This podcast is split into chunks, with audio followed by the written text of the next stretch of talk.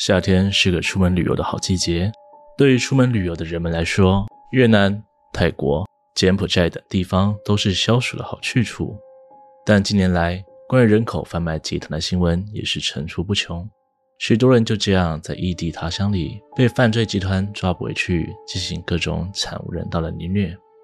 而今天要说的故事，年轻一点孩子们可能都没有听说过，但在西哥我小时候那个年代，是一个传遍大街小巷的都市传说。大家好，我是西哥，今天要和大家聊聊的故事是更衣室的暗门。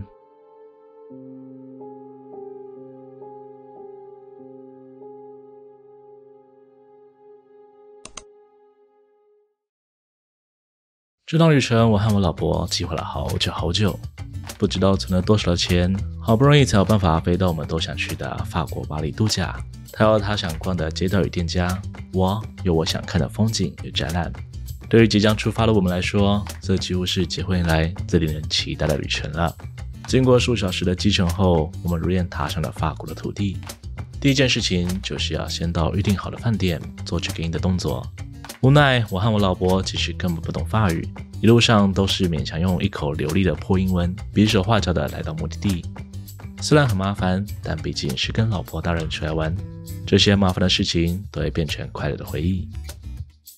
嗯，好了，接下来想要先去哪里啊？嗯，不然先去附近探险逛街吧。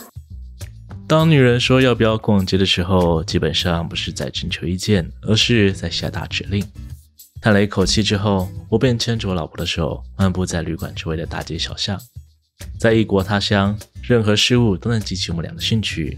几乎一整天的时间里，我们都把时间花在探索与吃食物上。旅馆附近的商店全都被我们俩逛了一个遍。唯独当他逛到衣饰店时，我会自动自发地走去男士休息座位区，一边看着我老婆开心的试衣服，一边趁机联系疼爱我那双小腿。时间过得很快，我们就这样走着玩着，直到太阳渐渐落下。这时候，我才从与老婆的甜言蜜语中抬起头，意识到我们不知不觉之间走到了一个狭窄而奇特的小径。两侧虽然都有店铺在营业，但道路的狭窄程度让我怀疑这里是否真的会有人来这里逛街。但如麻雀般跳跃的老婆很快就打断了我的思绪。哎哎哎，老公，那些服饰店看起来好特别哦，要不要去逛那间啊？再次声明，这不是问答，而是指令。他根本没有等我回话，自顾自的就打开店门走了进去。对此，我也只好快步跟上。通常服饰店里贩卖的衣服会有一个整体性，让入店的客人可以很清楚的知道这里是贩卖日常服装的、女士洋装的、运动衣服等等的。但就如同我老婆所说，这里确实是一间十分特别的服饰店。店面外观看上去不大，但里面却有着出乎意料的开阔空间。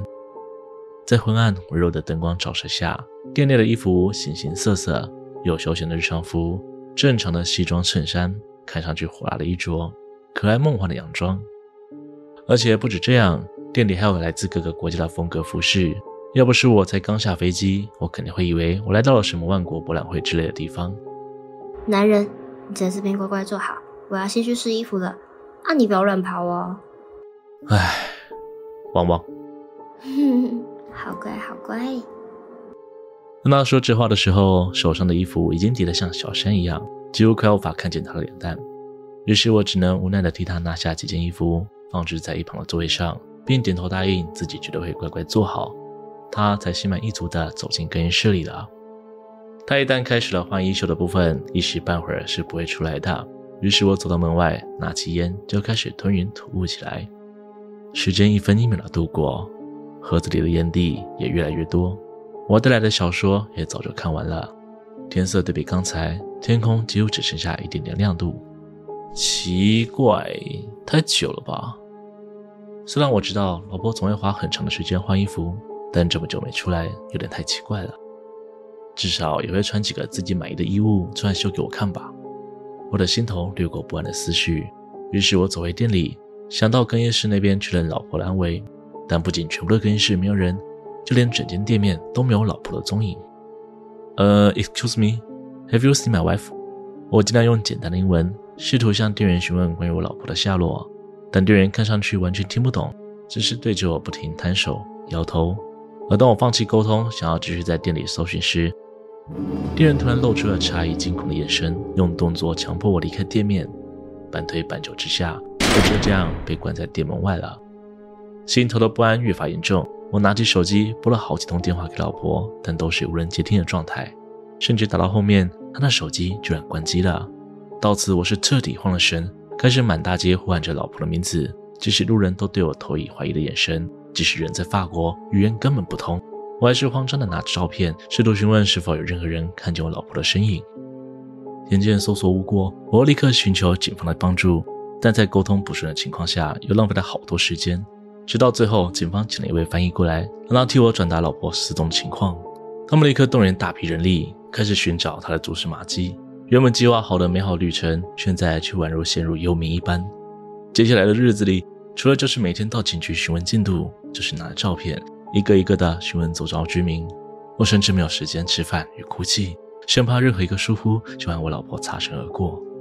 我在法国多停留了两周，每一天都拼了命的寻找，但他就像是人间蒸发一样，就这样凭空消失在这世界上。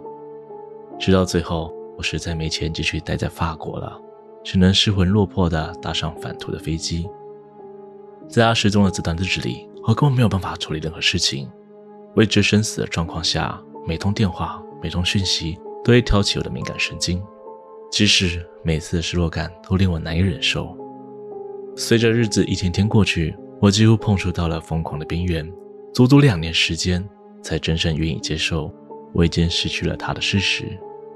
距离我痛失爱妻已经过了四五年了，那天之后，我再也感受不到情绪。就像是我的灵魂早已死去。直到有天，因为工作的缘故，我被公司外派到日本出差。在某日结束工作后，返回旅馆的路途中，一个招牌吸引了我的目光：日本达摩。看起来似乎是类似那种猎奇展览。反正回去旅馆后也没什么事情能做，于是我买下门票，抱着好奇的心情走进场馆内。在昏暗的会场之内，除了围观的群众之外，只有一个趴在展台上的生物，展内的唯一光源就这样从上而下打照在那生物身上。当我靠近之后，我才知道所谓的日本达摩根本是一个令人难以言喻的恐怖展品。那是一个人质，展台上的女人被人砍断了双手双脚，只剩下头颅与躯干，露出来的躯干满是伤疤，就这样坐在展台上，双眼被挖出。舌头被割下，只能发出一声声的呜鸣声。如此可怕的一幕，让我发自内心感到不适，甚至差点呕吐。但有一种熟悉的感觉，让我勉强抵抗那股不适感。我逐渐走到最靠近那女人的位置，仔细端详起她的面容。没过多久，我的双脚逐渐瘫软，眼泪无法受控地流下。即使被严重毁容，即使被摧残得不成人形，但我知道。眼前这位女人就是我那失踪了好几年的老婆，她最后要我待在原地别动的身影历历在目，我几乎不能接受那么可爱的她变成这副模样。最终，我花了大量金钱向经营这展览的黑道组织将我老婆给赎了回来，并立刻想办法将她带回到家里接受治疗，但这一切都太迟了，我老婆的精神理智早已被迫害殆尽，成了这副恐怖的模样，没有意识，无法自理。完全无法医治的情况，到此刻我才知道，当初在法国那间服饰店的更衣室里，一定有一个暗门，方便人贩将人打晕之后带出去。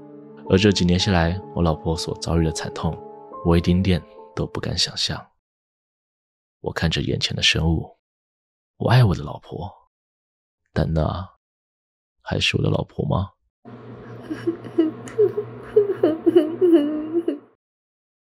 今天的故事就分享到这边，欢迎大家在下方留言关于影片内容的看法。喜欢的人可以投个超级感谢，那对我来说会是很大的鼓励哦。如果喜欢我的频道，请别忘了帮我订阅、按赞、分享，并且开启小铃铛，才不会错过最新的一篇哦。我是西哥，我们下次见。